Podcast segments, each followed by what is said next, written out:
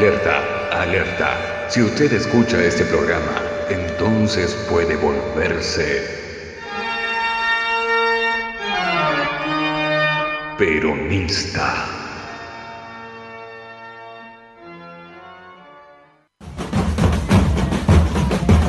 En las tierras del sur existe un país añorado, la tierra prometida, el sueño hecho realidad, tierra de abundancia, justicia social, un país de trabajadores, de alegría y de igualdad, un país que ama a su pueblo, un país justo, libre y soberano. Bienvenidos al país de Peronia. Érase una vez en Peronia, todos los jueves a las 20 por Radio Tren Topic.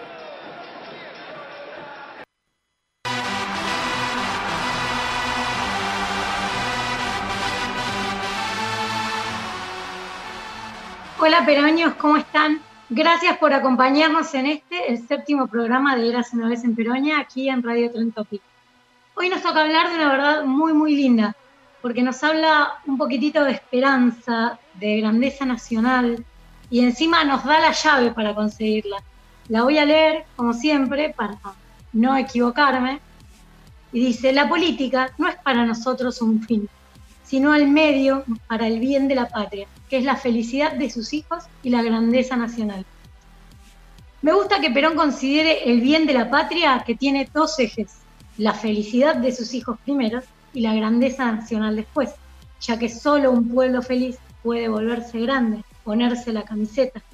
Y nuestro pueblo ha pasado por muchísimas luchas que no nos debemos olvidar, que hacen que seamos un pueblo, que intentan llevarnos esa grandeza nacional.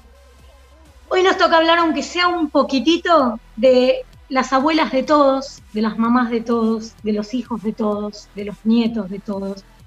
Y engrandeciendo esa lucha por la memoria colectiva, vamos a dialogar con Victoria Montenegro, que nos va a contar en sus propias palabras el laberinto de la dictadura, de la última dictadura cívico, militar, religiosa que vivió el país y su íntima relación desde hacer política recuperando su identidad desde los derechos humanos. Pero también es muy importante en esta verdad entender qué es un concepto tan abstracto como la política. ¿Cuándo hacemos política? ¿Cómo hacemos política? ¿Quiénes hacemos política? ¿Qué es hacer política? ¿Cómo nos separamos de los principios maquiavélicos, de si el fin justifica los medios y viceversa? Todo esto y mucho más lo vamos a, lo vamos a conversar con el politólogo Andy Tou. Somos Eras una vez en Peronia, Ioni el Fauno en la operación técnica, Soldi Doménico quien les habla, mi gran amiga Marian Brote Verde en la conducción, Jorge Villar en la producción y el contenido transmedia, Adrián Corbela, nuestro gran amigo y columnista invitado. Nos pueden seguir en las redes, en arroba Peronia, en Instagram, en Twitter, en YouTube, en Spotify, y nos escuchan por www.radiotrentopic.com.ar. Hola chicos, ¿cómo están? ¿Cómo estás, Sol? ¿Todo bien? ¿Todo bien? ¿Cómo estás, Sol? Muy bien. Vamos a empezar charlando un poquitito nosotros. Em, ¿Qué es la política? Creo que ahí empezamos a desenmarañar este ovillo, ¿no? De qué es lo que hacemos, porque estamos todos quizás muy acostumbrados a frases que si no las entendemos nos resultan vacías, como por ejemplo, lo personal es político. ¿Ustedes ¿Qué piensan que es la política? A mí me parece que tiene que ver, para mí no puedo separar lo político de lo social, ¿no? Me parece que lo político y social tienen que ir de la mano, porque cuando la política va por el otro lado, ¿no? Por el lugar de los negociados y del salvarse a sí mismo, como ya nos pasó, lo pasamos cuatro años, y me parece que el peronismo es lo que concibe, ¿no? La política, la justicia social, y separar un poco cuando la gente dice medio, yo soy apolítico, medio raro, ¿no? Porque todo es política, todo nos atraviesa la política, no, sé, las medias, cuando nos sentamos a mediar, cuando nos sentamos a negociar, en el buen sentido, ¿no? Con nuestra familia, las labores o lo que sea, ¿no? Para mí es imposible y la gente no entiende la diferencia entre lo político y lo partidario, porque siguen diciendo que son apolíticos. O sea, me parece un, término medio raro, ¿no? Medio inventado. Esa es la clave. Lo que vos dijiste es la clave, confunden lo político con lo partidario, que no tienen que ver con lo mismo, porque digamos, un reclamo de unos vecinos que quieren un semáforo en la esquina porque hay muchos accidentes, o que quieren más policía porque hay problemas de inseguridad, o que quieren, no sé, reciclar la basura de una forma ecológica. Es un reclamo político. No es un reclamo partidario, te va a juntar a gente que votó de distinta manera. sí, sí, es verdad. Pero es un reclamo político y ellos entienden por político lo partidario y es un error muy serio. Eh, si vos analizás el origen de la palabra, político viene de polis, las polis eran las, ciudades-estado griegas, o sea, la política era ocuparse de las cuestiones sociales, o sea, de las cuestiones que hacían con eh, los problemas de esa comunidad, con los problemas de la polis. Entonces, lo político tiene que ver claramente con todo, es muy difícil emitir un juicio que no sea político. O sea, tenés que empezar a pensar cómo hago para que no tenga nada de contenido político. En cambio, casi todo lo que decimos es político. Los que se dicen a políticos se la pasan emitiendo juicios políticos, que para ellos es un sentido común, pero que es un disfraz, es un disfraz, ¿no? Para poder evitar eh, eh, involucrarse también, ¿no? Me parece. No sé lo si que pasa es que quizás ahí, quizás ahí es cuando entra la ideología, ¿no? Porque convengamos que nosotros, en base a nuestro sistema de creencias, en base a nuestro sistema de aprendido, lo que mamamos en casa, lo que no mamamos en casa, es lo que después nos marca cuál es nuestro norte político, qué es lo que... O no, ¿eh? porque yo soy hija de gorilitas, ¿eh? yo soy hija de gorilitas. ¿eh? Y ya desde muy chiquita había una lucha en casa así como de ideologías, ¿no? Así muy, muy fuertes. En mi casa eran panqueques. En mi casa son sí, mezclita, sí. los típicos cooptados por la opinión de turno. Eh, va a sonar raro, pero quizás los que siempre votaban al que ganaba, porque claro, estaban totalmente embebidos.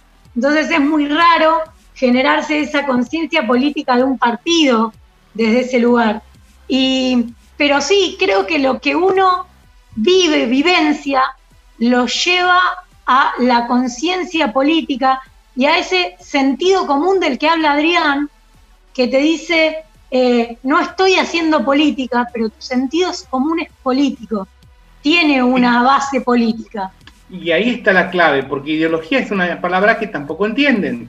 Eh, porque digamos, hay un montón de ideologías, o sea, el que es fascista o el que es liberal tiene una ideología que es esa, el que es socialista tiene otra la mayoría de la gente tiene una mezcolanza de ideologías, de cosas que ha tomado de distintos lados, que no es indefinible, eh, que vos tenés influencias eh, culturales, familiares, de tu educación, de lo que sea, y formaste una ideología propia y no tiene nombre, ¿sí? Ahora, ellos ven su ideología como sentido común, como la verdad, y lo de lo demás es una cosa rara.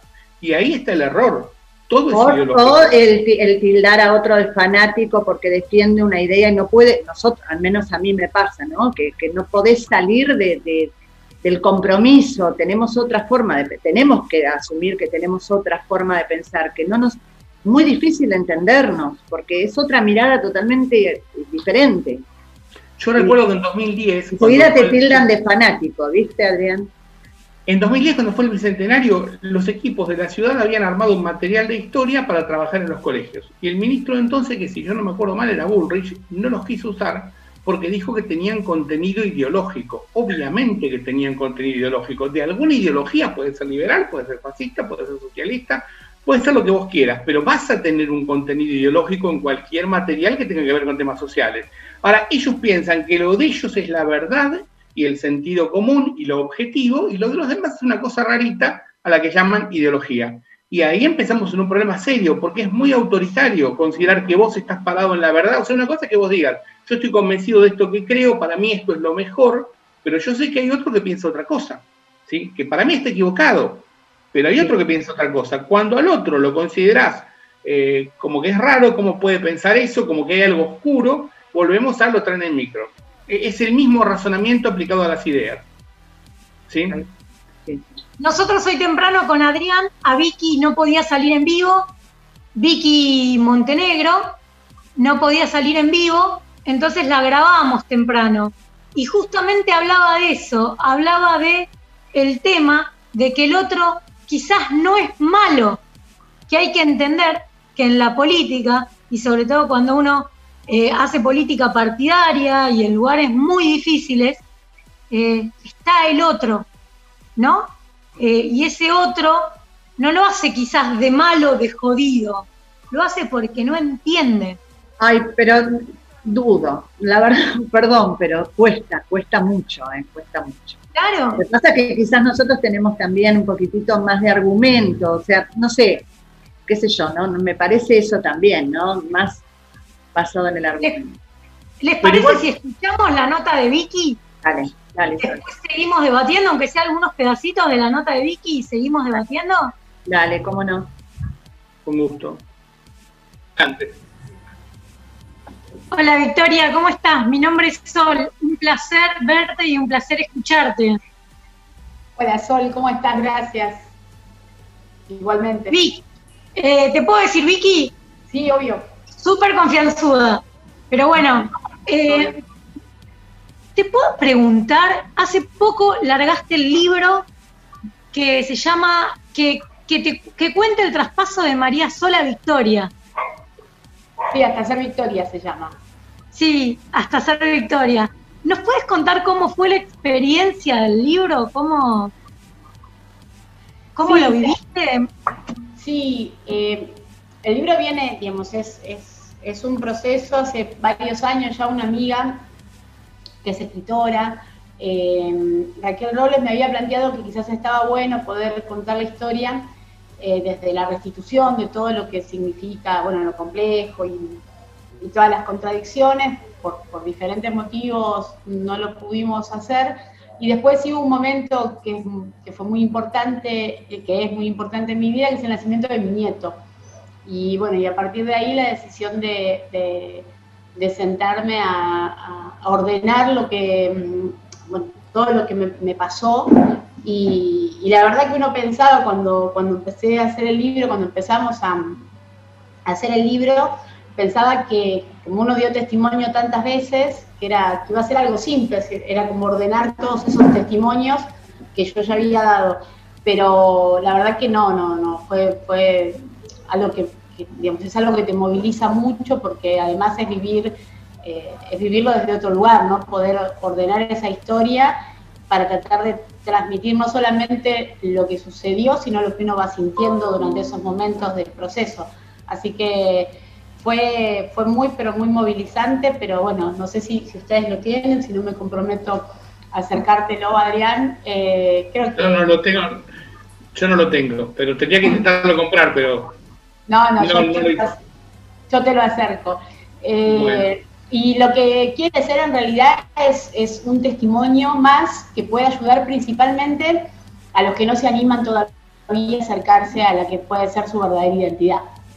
Porque siempre hay como una historia de, de los nietos donde parece que mm, donde no hay tiempo nunca de poder contar todo, todo lo que a uno lo atraviesa en la vida, digo, lo que significa eh, recuperar la identidad que no necesariamente se da el día en que te dan el documento nuevo, por decir de alguna forma, para tratar de sintetizar, Eh, y que aquella persona que tenga contradicciones pueda sentirse acompañada en el proceso que le toque transitar. Digo, esa es la idea de- del libro y por supuesto ojalá alguien que tenga dudas y que lo pueda leer después tenga ganas de acercarse a abuelas.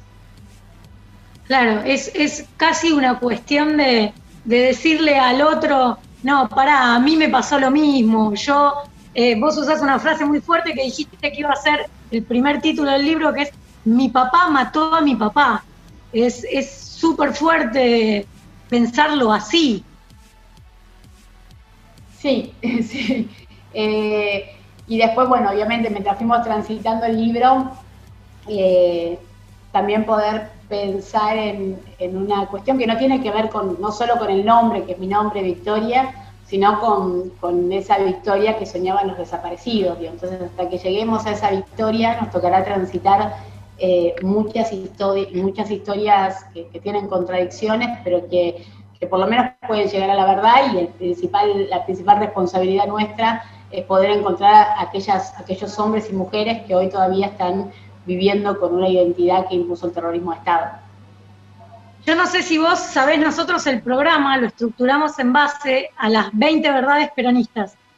Y la verdad que elegimos para Entrevistarte a vos es la novena, que habla de que la política no es un fin, sino un medio para el bien de la patria y la felicidad de sus hijos, además de la grandeza nacional.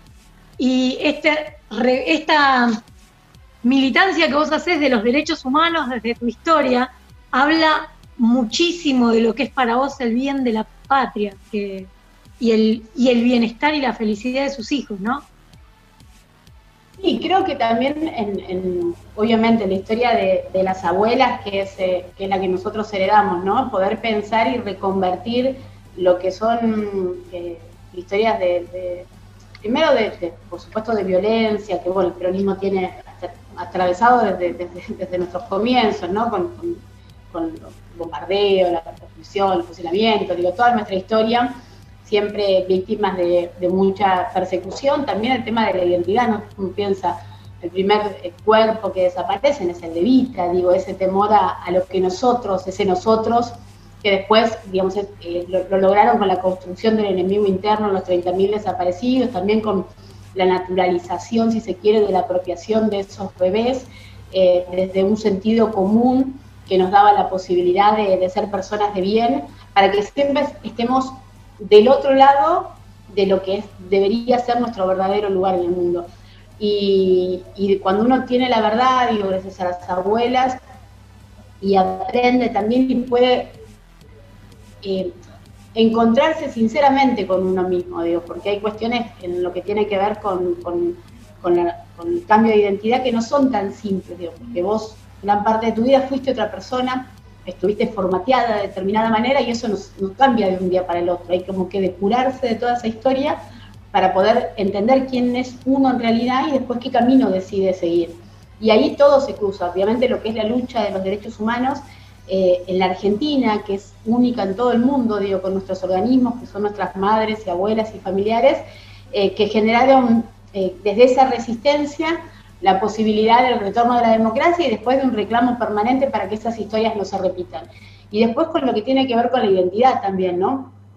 Nuestra identidad política y desde ese lugar, ¿qué hacemos con nuestras historias para poder transformar la Argentina y lograr que el conjunto, digo, de, nuestro pueblo se pueda reconocer a sí mismo pueblo? Creo que es parte de la disputa que hoy tenemos, ¿no? Por el sentido común.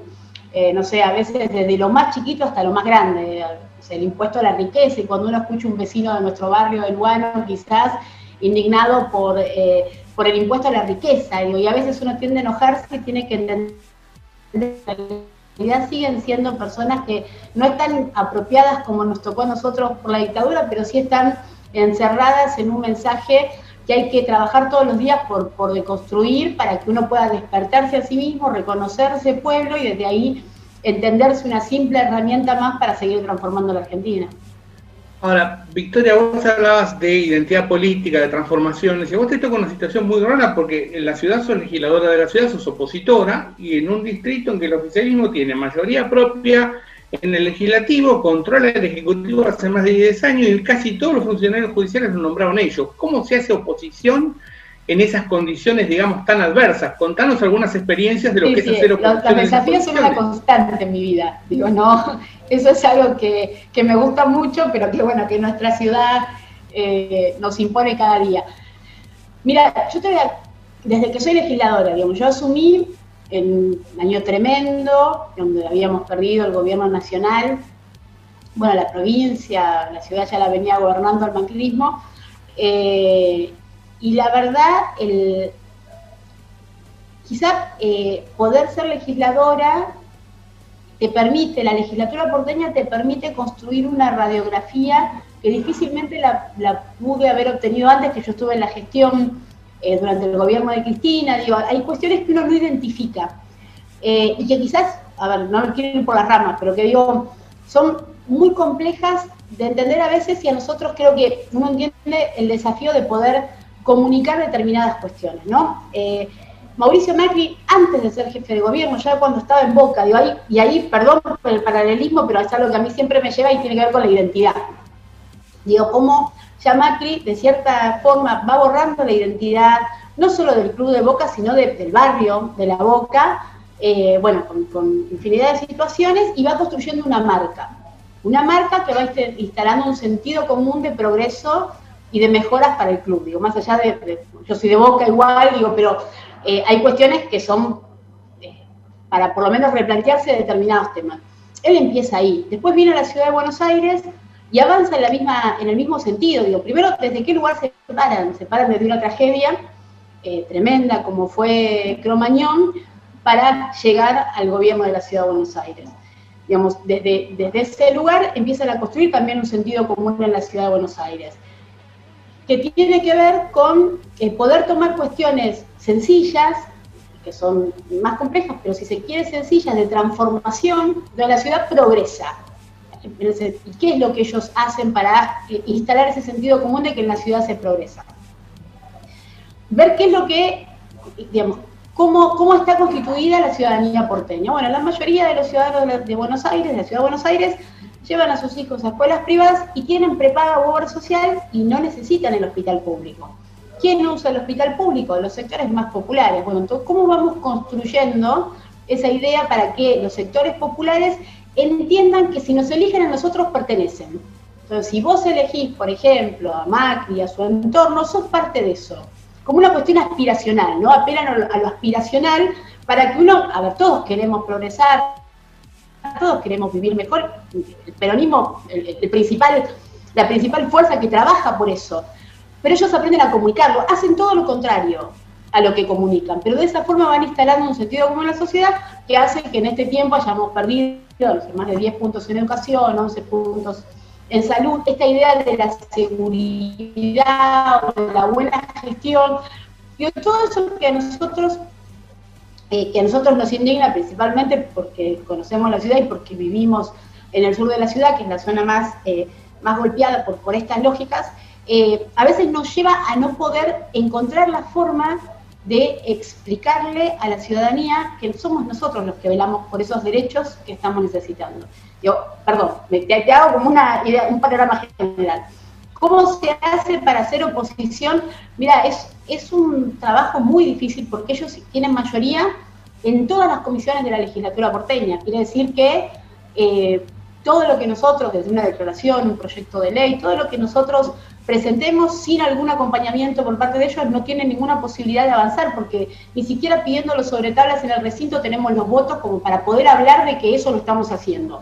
Más en la cantidad de dinero que ponen en la pauta publicitaria, donde está absolutamente invisibilizada cualquier gestión o trabajo que hagamos, más, como planteabas vos, eh, bueno, la justicia absolutamente cooptada por, por, esta, por este gobierno, que tiene un programa muy claro, digo, acá no, Quizás nosotros cometimos varios errores porque no está en nuestra naturaleza pensar que uno se puede sentar a planificar cómo desguaza el sistema de salud, la educación, las políticas sociales. Entonces, durante muchos años nosotros pensábamos que se equivocaban, ¿no? Bueno, son torpes, se equivocan. No, ni son torpes ni se equivocan. Vinieron a hacer lo que tenían que hacer, que es, llevarse puesto los derechos de todos. ¿Qué es lo que nosotros hicimos? Mira, te pongo, hicimos muchas cosas, pero te pongo quizás un ejemplo asumimos una de, las prioridades que nos pusimos era crear la comisión de discapacidad, porque yo venía acompañando muchos casos de personas vulneradas en sus derechos, eh, pero porque ya habían sido eh, vulnerados, personas con discapacidad, perdón, vulnerados en sus derechos, pero desde la militancia. Cuando vos venís, te encontrás con que en la legislatura porteña no existe la comisión de discapacidad.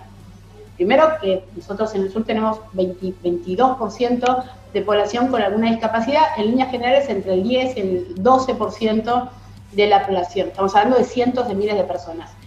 Eh, ¿Y por qué es tan importante? Porque tiene que ver con la vida cotidiana y porque de esta casa salen las leyes que regulan la sociedad. Si en esta casa ni siquiera está la comisión, el hecho de que no esté, significa que no está la discapacidad como parte de, lo cotidiano de nuestra sociedad y si no está, eh, no está desde la ley de, la modificación del código urbanístico, entonces voy a decir, bueno, ¿qué cambia la comisión? ¿Qué hubiera cambiado la comisión de discapacidad? Y hubiera cambiado que no se piense que uno puede vivir plenamente en un departamento de 20 metros cuadrados, básicamente porque no te entra una silla de ruedas. la, la, discapacidad te permite, la comisión hubiera dicho, guarda que eso así no, no se aplica en las plazas, guarda que queda muy lindo pero no sirve. eh, guarda que, digamos, hay que entender que la, problemática de las personas con discapacidad muchas veces no es su discapacidad, sino cómo, pensamos en una ciudad que realmente sea inclusiva. ¿Cuál es la propaganda de la Ciudad de Buenos Aires? Una vez por año nos una suelta de globo, barriletes, por tal o cual discapacidad, pero en una política de capacidades y pueda estar presente en cada una de, las comisiones. Propusimos discapacidad. En ese momento no estaba unido nuestro bloque como ahora, así que éramos ocho diputados, nada más, Carlos Tomada era nuestro presidente, y nos pusimos a trabajar.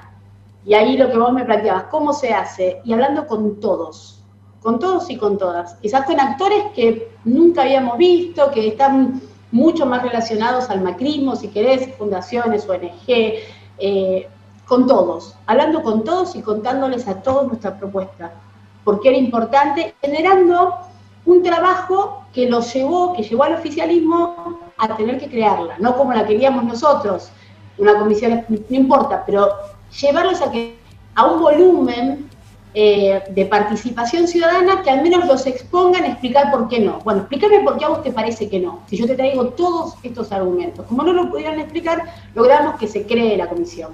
Eso es algo muy concreto, con mucho trabajo, muchísimo trabajo, invisible obviamente, pero es permanente y recorriendo las escuelas, hablando con los docentes, hablando con las familias, con las organizaciones. Bueno, así en algunos casos lo, hemos logrado, en otros trabajamos mucho, pero no logramos eh, avanzar como nos gustaría, pero todo el tiempo lo que te lleva a esta ciudad es eh, a replantearte muchas cuestiones. Y lo, lo que sí te digo que yo pude aprender en este tiempo, que nosotros tenemos que cambiar eh, muchas veces nuestra, nuestra forma de acercarnos a la ciudadanía, porque enojados con ellos nos terminamos con eh, de, de, poder articular desde otro lugar. Hay una persona que no nos conoce, la mayoría de los pequeños que votan no nos saben trabajo, nos conoce por comunicación que solo las mentiras de nosotros. ¿Qué me van a conocer que sea por mi trabajo.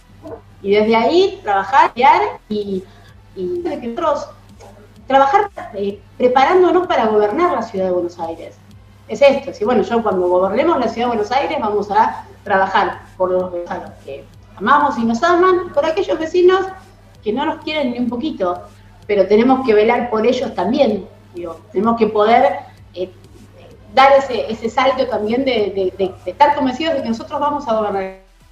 Que si eh, ellos la concentración de manos de Juntos por el Cambio, Juntos por el Cambio era a nivel nacional, eh, con el gobierno del frente de todos, los indicativos que usan floridos serían hermosos, o sea, porque es una concentración de poder muy fuerte la que tiene que a veces impide hasta que se discutan los temas. Ya ni siquiera habla de que se voten, no se votan eh, a favor, pero ni siquiera se discuten. Y es muy curioso la diferencia de criterio que tienen cuando son ellos y cuando son nosotros. Son dos mundos distintos. Ellos lograron, lo que yo, eh, lo que a mí me parece ellos lograron instalar una marca. Fíjate que no importa quién sea el candidato de Juntos por el Cambio en la Ciudad de Buenos Aires, no importa, quién, a ver, ¿cuántos legisladores de ellos se conocen públicamente? Es una marca, es una marca que gana prolijidad y gestión. Y aparte digo, por eso no hay que quizás enojarse con tal o cual, a veces sí, pero no importa tanto la persona, sino poder volver a que el vecino, la vecina de la ciudad pueda eh, tratar de que, de que los tres, de, que algo de los tres cerebros empiece a trabajar en forma conjunta, digo, porque ellos solo trabajan con el primer cerebro. Bueno, acá está, acá está la marca. Que la gente se pregunte, bueno, ¿pero esto a mí me sirve? ¿Esto es bueno? ¿Por qué sería importante? ¿Y a mí en qué me ayuda esto? Te pongo otro ejemplo como muy concreto que tiene que ver con eh, las veredas en la ciudad. Entonces, es cierto, ya lo sabemos, la contratación directa se rompió, lo hacen mal, se vuelve a romper, entonces de ahí facturan pero una ponchada de dinero. Pero ¿qué es lo que lograron ellos? Que en esta identidad porteña, en esta ciudad que todo el tiempo hace, eso que debía ser malo, el sentido común te dice, che, hiciste hace un año, la volvés a romper, lo hiciste mal, yo soy parte de una ciudad que hace, hace, hace, hace, hace, hace. No, sabes ni cuánto sale, no te preguntás, eh, no sé, bueno, ahora lo, regularon, pero tantos años vencido el servicio de acarreo en la ciudad, digo, esas cuestiones que decían, che, pero ¿y esto cómo funciona? Ese linkeo que deberían, deberíamos hacer todos, eh, y sobre todo el, tema de las, de las redes sociales y la comunicación, ellos lo trabajaron muy bien y saben en el meridiano cero en la zona central, cerca del límite y lejos del final, entre dos valles con el cielo despejado, sobre un campo con el horizonte estrellado. Hay una fábrica pequeña pero inmensa de un viejo sabio que sobrevive porque piensa. Conocedor de múltiples maniobras, el viejo en la mezcla de lo mejor de las obras. El mundo explotó y quedó desierto y el viejo heredó lo mejor de todo lo que había muerto. Tiene visión telescópica, piel de tortuga, lengua de camaleón y olfato de oruga. El viejo es el cirujano del tiempo, tiempo, tiempo. A sangre fría opera todos los momentos minutos que se pierden por ahí los puedes recuperar con un bisturí. Estira los segundos para que se hagan más largos. También hace trasplantes en momentos amargos. Y si continúa la amargura y nada lo consuela, se aplica un poco de anestesia para que no le duela, para que no le duela, para que no le duela.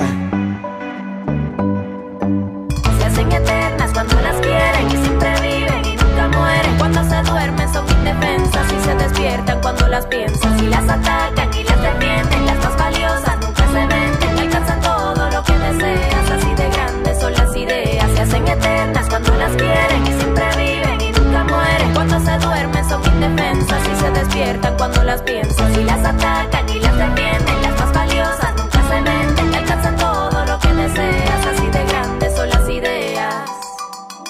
Si quiere darle vida a un ciclo nuevo, cada cierto tiempo pone huevos no come mucho porque es de sangre fría y se alimenta de moscas que viven un solo día. Y si no hay comida, no lo culpo. Si se alimenta de su propio cuerpo como los pulpos, no moriría aunque su cuerpo entero se comiera. Es como las salamandras, rápido se regenera. Pueden pasar los años. Hace daño, es inmortal como los santos. Sus vértebras son de árbol, por eso dura tanto. El viejo sabio nunca se olvida de nada. Porque tiene su memoria congelada, sus recuerdos están enteros, los preserva con hielo seco, 80 grados bajo cero. Se hacen eternas cuando las quieren y siempre viven y nunca mueren. Cuando se duermen son indefensas y se despiertan cuando las piensan y las atacan y las defienden.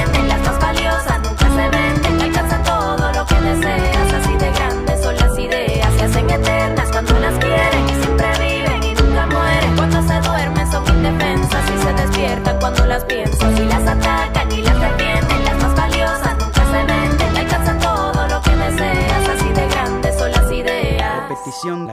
Repetición, repetición, la, la, la repetición, la repetición.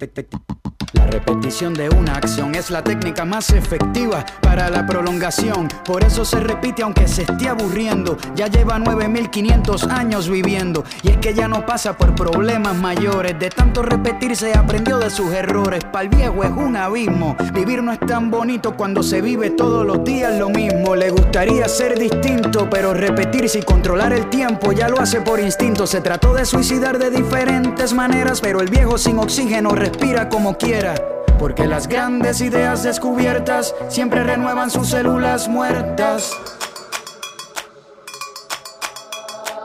Se hacen eternas cuando las quieren y siempre viven y nunca mueren. Cuando se duermen son indefensas y se despiertan cuando las piensas y las atacan y las defienden. Las más valiosas nunca se venden, alcanzan todo lo que deseas. Así de grandes son las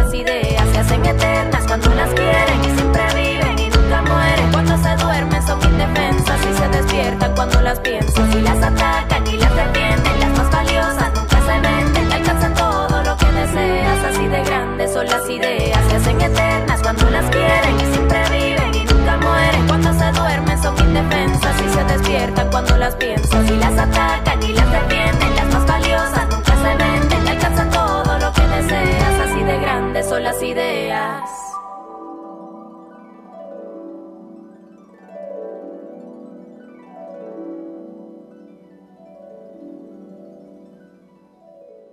Deben ser los gorilas, deben ser que andarán por allí.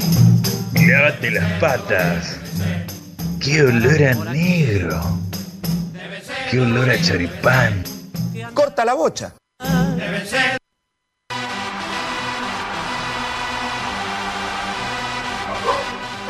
Bueno, tu- eh, esa fue una pequeña perlita, una pequeña pastilla. La charla con Victoria es hermosa, es súper rica.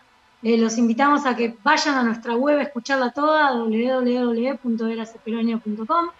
Seguimos acá en www.radiotrentopic.com.ar. Nuestras redes sociales son arroba en Instagram, en Twitter, en YouTube, en Spotify también nos pueden escuchar. Y seguimos acá con Adrián Corbela y con Mariana Brote Verde, nuestra gran compañera. Y me quedé pensando, escuchándola a Victoria hablar de la, lucha encarnizada que se lleva en, en Capital sobre cómo podemos medir la grandeza nacional. ¿Qué parámetros son válidos? El bienestar del pueblo, el bienestar de algunos, el poderío económico de otros. ¿Vos qué pensás, Marian?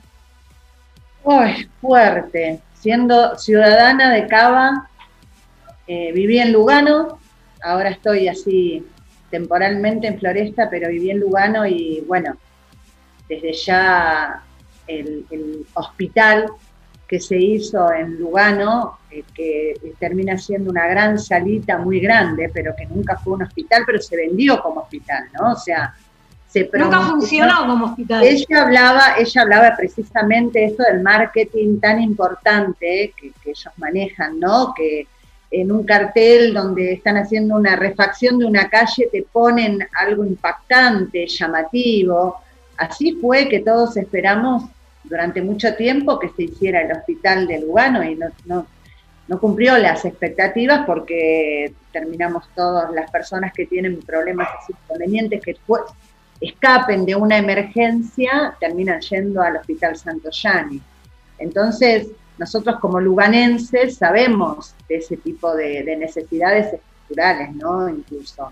Es difícil. Digamos que O la salita sin pediatra, por ejemplo, te, no sé si, si saben, o sea, había una salita donde había un cartel afuera donde decía que no había pediatra o no había médico de guardia, o sea, por eso el marketing vende, pero es como un frasco vacío, ¿no? Una cosa así sería, me parece. digamos que arrancó con muy pocas funciones que, que cumplía e incluso arrancó con un horario de oficina. No sé si eso lo cambiaron, pero la Sí, noche estaba no, no, ca- cambió por el COVID, Adrián también. O sea, esto lo, lo- lo- lo obligó a, a tener más eh, prestaciones, pero en realidad era una salita, pero más grande. Y Lugano es muy grande, tiene muchísimos habitantes.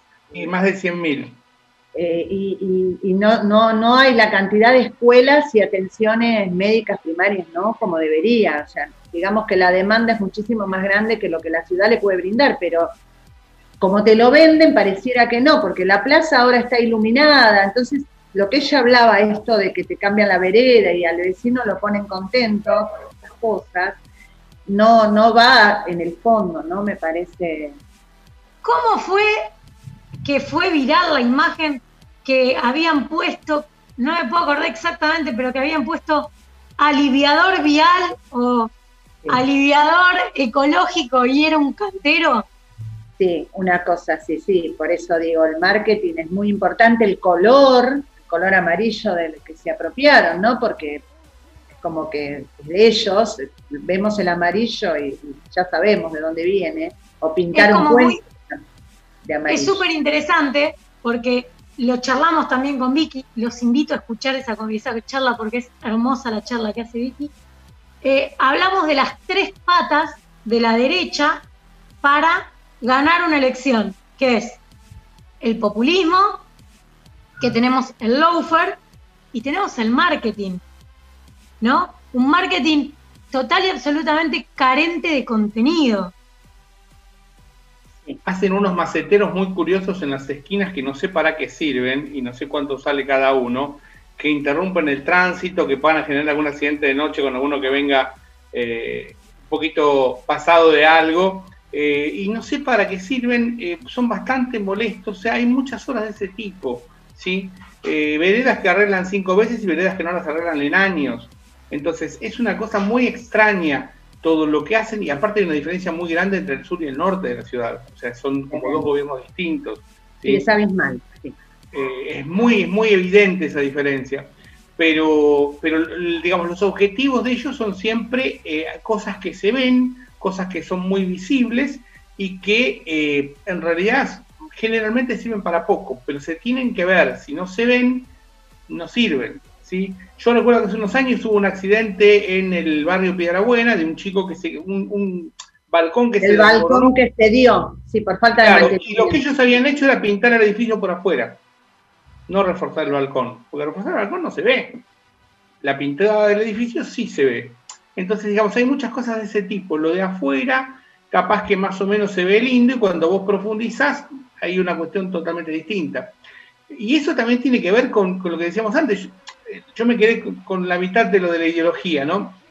No solamente te están diciendo que lo tuyo es ideología, es una cosa rara y lo de ellos es sentido común, sino que además interpretan lo tuyo como algo oscuro, o sea, o le dan el chori, o por los planes, o porque lo llevan en micro, o sea, ni siquiera te están aceptando que vos tenés ese pensamiento que a ellos puede no gustarles, pero no te aceptan ese pensamiento como algo que vos lo tenés autónomamente porque vos pensás eso.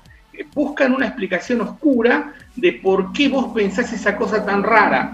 Eh, es la desvalorización permanente. Entonces vos pusiste un millón de personas en una plaza y ellos 10.000 dicen, no, pero lo llevaron con micro. No sé cómo llevan un millón de personas con micro, pero no importa. Entonces nada vale. Lo de ellos vale, lo tuyo no vale. Eso es muy grave. Es muy La autoritario. desvalorización permanente del otro y ese populismo que hacen aspiracional. O sea, encantan a quizás clases sociales que no están acostumbradas a votarlos con la promesa de ser parte, con la promesa de vivir mejor, que son solo promesas, porque es como dicen ustedes, prometen un hospital en Lugano y no lo hacen, eh, prometen, eh, ahora te piden el certificado de pobreza para anotarte a un pibe en una escuela pública.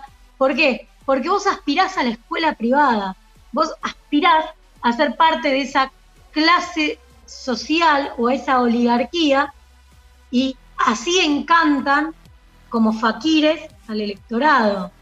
Eh, sin embargo, también, perdóname, Sol, sin embargo, también cuando apenas asumió el gobierno de Macri, también nos hicieron creer de que era todo un sueño, ¿no? ¿Se acuerdan? De que habíamos estado viviendo como en una realidad paralela, como que creíamos que podíamos tener una casa, podía, o sea, creímos que podíamos acceder a un auto. O sea, nosotros, de ¿no? vacaciones. Digo, ¿cómo?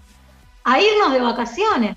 a- e- es como, como un lujo, ¿no? Lo que socialmente debería ser, que de hecho es un derecho, ¿no? La habitación, la salud, el derecho a tener, eh, a comer, ¿no? Que y, y, y cambiártela, mar- o sea, marketineramente cambiártela como, qué bello que es comer polenta, ¿no? No, no sucede. Claro. Qué bárbaro, ahora revolver en la basura es topísimo, ¿no? Una cosa así. Es, Claro. Y lo llegaron a La decir. onda En de esta comer Lo llegaron a decir, exacto. La moda En esa minimalista. declaración famosa, eh, González Fraga, en esa declaración famosa, no solo dijo que un empleado con un sueldo medio no se puede ir a Europa, que podríamos considerarlo razonable, ponerle que vos tengas que ganar mucho para ir a Europa, pero habló de tener un celular o una moto. O sea, si un empleado de sueldo medio no puede tener una moto, no hace falta que diga no se puede comprar zapatos. Pues no, no habló de, no dijo comprarse un auto de alta gama, No dijo cambiar el auto todos los años. tampoco. Sí, igualmente también fíjate que siempre se hace hincapié si hay una marcha, qué zapatillas tienen puestas, si tienen celular, o sea, digo, bajarle el precio a la marcha, ¿no? Bajarle el precio al valor, eh, eh, tratando de apuntar a cosas en donde eh, carecen de, o sea, no hay fundamento ahí, no hay fundamento posible para hacer hincapié en este tipo de- de artículos, ¿no? Recurren a la política de la cancelación. Al otro lo cancelo, el otro no es válido. Mi otro, mi rival político, deja de ser válido porque no tiene los grandes ideales que tengo yo. Sí, pero atacan a la identidad. Atacan a la identidad porque a lo que nos identifica fuertemente. Me parece que el ataque es eh, de valorizar esa identidad que nosotros tenemos, me parece. Y fíjate que atacan nuestros logros, vacaciones pagas, bienestar social. Sí, pero cobran el aguinaldo, ¿no? Cobran el aguinaldo, nadie rechaza el aguinaldo hasta donde Pero vos sabés que es muy loco porque en estos momentos es maravilloso. Cada vez que yo saco, cuento una anécdota cada vez que yo saco el tema del aguinaldo en, Twitter, en alguna red social, aparece un montón de gente diciéndome que en realidad, escuchá porque es hermoso, con el aguinaldo me están cagando. ¿Por qué? Porque ellos dicen que el aguinaldo es, es, maravilloso, por eso te digo, ese populismo que hacen de desinformación. Ellos dicen que el aguinaldo en realidad te sacan una partecita de tu sueldo y te la dan toda junta a fin de año. No entienden el concepto de aguinaldo, no lo quieren entender o no lo quieren explicar. ¿Para qué? Para bajarle el precio al aguinaldo. ¿Me entendés? O sea, se llega a ese barro donde ya llega un punto donde yo creo que acá hay un tema de, de discusión maquiavélica. Si la política es un fin o la política es un medio. Para Perón la política es un medio.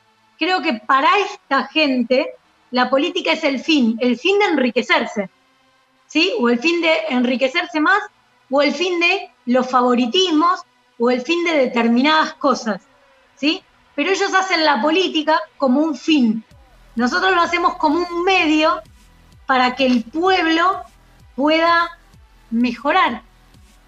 No sé si ustedes que coinciden. Pero yo retomo un poco lo que decía Marian. Hay una negación de la identidad del otro. No hay un otro con el que vos competís. El otro no existe. Es como si en el River Boca vos dijeras, ponele que vos sos de Boca, River no existe. Vos podés pensar que Boca es mejor que River o podés pensar que River es mejor que Boca, pero hay un rival que está más o menos en ese nivel y que compite con vos y que es válido ganar. Vos le querés ganar porque es, un rival que es difícil ganarle. Ahora, si vos al otro no le reconoces la existencia, es muy autoritario. Y ellos no reconocen a un otro, son los únicos que están. Y, negar los desaparecidos, Adrián, negar los desaparecidos, algo tan es la misma actitud sin desaparecerte. La nefasta frase, ahora sí son 30.000. Una frase nefasta. Sí, por eso digo, es, es fuerte y es pegarnos en, en, es pegarnos en nuestra identidad, ¿no? En nuestra identidad como pueblo, como sociedad, es fuerte, es muy fuerte. Eh, a mí me pasó cuando leí un libro de abuelas en donde eh, están todos los detallecitos de ella, de cómo actuaban y tan mesuradamente y a escondidas en las reuniones, y digo, merecen tanto respeto y esto de negar, que, nieguen, ¿no? Eh, primero la existencia de esas personas o demonizarlas, para, para directamente, o sea, después negarlas eh, como, como, o sea, es, tremendo. A mí eso me hace mucho ruido. No fueron 30.000, no, no importa, aunque hubiera sido dos, eh, o sea, nadie tiene que morir, nadie tiene que desaparecer, ¿no? Aparte la terminología del desaparecido, o sea, es quitarle es precisamente lo que hablamos de la vivo ni muerto, no tiene identidad, ni vivo ni muerto, no hay identidad. NN, o sea, es negarte inclusive la identidad y negarle la información a tu familia sobre tu paradero, o sea, es violento y defender eso es violento también, es muy fuerte que defiendan eso. Entonces, creo que ahí es el punto de inflexión, ¿no? Punto bisagra, o cuando se rieron de Santiago Maldonado, son cosas muy fuertes. Yo creo que son cosas... A mí me choqueó mucho, a mí me choqueó mucho la, la, frase de Victoria de mi papá mató a mi papá. Es, es una frase terrible. Victoria más adelante en la nota cuenta cosas muy interesantes, como por ejemplo que María Sol, que es la identidad apropiada, eh, hubiera, estaba parada en la otra vereda que es algo que encontramos, vos fíjate que vos, Marian, que estuvimos juntas, fíjate que es algo que vamos encontrando que resuena permanentemente. Gente que siente que estaba parada en la vereda equivocada. Creo que Carmela dijo lo mismo, que a vos te llamó mucho la atención. Dijo, eh, yo estuve del lado del mal, creo que dijo Carmela. Sí, algo así, sí, sí. Y vos la En- mi caso, mi papá era radical de, de- de la época de Ilía, fue, fue su jardinero de la quinta presidencial con Ilía, y tenía ya otro tipo de orientación, pero eh, muchos de mis amigos tienen esas ideas y muchos asados, mucha pelea, mucha, mucho debate, un debate sucio, en donde uno termina retirándose porque pega duro. A mí eh, me pasó en una discusión de, con respecto a Santiago Maldonado, eh, eh, tratarlo peyorativa, era un hippie, o sea, digo, eso es bajarle el precio, ¿entendés? Creo que, apuntan más o menos todos a lo mismo, ¿no? Eh, y lo de Vicky, cuando la primera nota que ella da en 678, es fuerte la primera nota, no sé si se acuerdan ustedes, la primera nota que ella da hablando de, de su papá y de su otro papá, digo, es muy fuerte, es muy fuerte, El- la quita de la identidad de una persona es muy fuerte. Creo que tiende la derecha, digamos, tiende sistemáticamente a deshumanizar al rival, a deshumanizar al humano que tiene enfrente. Entonces, es eso cuando yo digo, ¿qué es la grandeza nacional? Y depende de quién lo mire. Yo creo que si la de si vemos la grandeza nacional del lado del neoliberalismo es a ver cuántas mar la grandeza nacional sería cuántas marcas de afuera vienen a pagarnos 2,50 por hacer zapatillas. Creo que nuestra grandeza nacional pasa por otro lado, ¿no? Eh, hay una frase que creo que era de Capusotto, si yo no recuerdo mal, que dice que se sienten dueños de un país que detestan. ¿sí? Y es un poco eso, es muy contradictorio, porque ellos se sienten como la elite, como el sector dominante de un país que no les gusta y que cuando pueden no solo llevan su plata, se van ellos a vacunar a Miami, como se armó el despiole que se armó, o a vivir. Entonces es muy raro una, una supuesta clase dominante que eh, no te quiere, o sea, no- no tiene ni siquiera un cariño a su manera por el país, simplemente no lo quiere. Entonces es muy raro. Tenemos el caso del, del último presidente que ni siquiera juró por la patria, pues puede haber jurado por la patria a su manera, digamos, como él entiende la patria, pero ni eso, ¿sí? Entonces son raros, la la verdad. Es como un resentimiento, ¿no? Una cosa así, un resentimiento. Un Vicky también hace referencia a eso, dice, nos robaron la patria, porque para ellos era Dios, la patria y la madre, creo que era Dios, la patria y la familia. Entonces Vicky dice, nos robaron la patria, nos quieren robar la patria, nos quieren revol... Nos habla de Néstor y nos dice, nos quieren robar el cambio. Dice, el cambio es nuestro, el cambio lo trajo Néstor. Sí, totalmente. El verdadero cambio fue Néstor. Y nos quisieron y los dejamos apropiarse del cambio. Tal Bueno, cual. de hecho, cu- cuando vienen referentes de Podemos, no entienden cómo acá la derecha usa el concepto de cambio, ¿sí? Eh, cuando en teoría el cambio es hacia adelante. Eh, la única vez que dijeron la verdad fue cuando dijo eh, Vidal cambiar futuro por pasado, porque el cambio de ellos es volver para atrás a una época que añoran, que además es, es medio mítica, ¿sí? porque el modelo que ellos reivindican de 1910, en 1910 el modelo que ellos reivindican se estaba muriendo, por todos lados, por lo político, por lo económico, por lo social, y reivindican, digamos, un enfermo terminal que está en terapia intensiva, y no lo terminan de ver. Entonces es, es serio, tienen un problema serio de identidad, la verdad. Que, Sí, bueno, es muy, es, es muy difícil, ¿no? Porque a medida que vamos haciendo estos programas y vamos escuchando más referentes y cuadros y militantes mismos, es muy difícil entender cómo llegamos a este punto donde todavía tenemos esa derecha tan rancia, eh, esa necesidad, ¿no? Creo que queda como claro la necesidad de una militancia real, concisa. Lo dice Vicky, hablar permanentemente con el otro para que el otro logre entender que quizás no le, le están vendiendo espejitos de colores. Yo, Mira, yo- una vez escuché una frase que no recuerdo de quién fue, que yo la uso mucho, que digo, que dice, la próxima vez que votes a alguien que te promete que va a matar a los negros, asegúrate que no te considere un negro a vos también. Eh, igual nuestra derecha tiene una cosa muy extraña, o sea, yo detesto a Pinochet y al modelo chileno, pero el tipo construyó un modelo que le funcionó 50 años.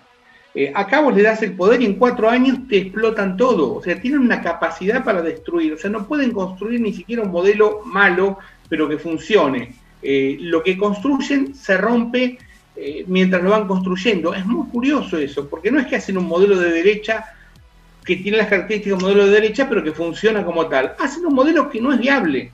Y eso pero, es para, pero para ellos, Adrián, fue un éxito. Fue un éxito para ellos. Claro. Se vinieron a hacer lo que tenían que hacer y les salió redondito, ¿no? Llegar Pero ahí yo a su fin. Llegar. Yo te lo Llegar diría que no por este. A ver, si Macri con el gobierno que hizo eh, pudo subir de 34% que sacó en 2015 a un 40%, con un gobierno mediocre lo reelegían. Entonces no sé si hizo negocio. Eh, en realidad, gobernando un poquitito mejor, al tipo lo reelegían. Bueno, chicos, tenemos que ir cerrando porque ya es la hora. Eh, Les agradezco un montón. Andy Tou no pudo llegar, tuvo problemas técnicos, así que es- estuvimos acá nosotros charlando un poquitito. Me quedo para cerrar con la frase de Capusotto. Se creen dueños de un país que detestan y nosotros estamos para que no pase. Chau, Peroño, buenas noches, nos vemos el jueves. un placer, ¿eh? Nos vemos. Nos vemos.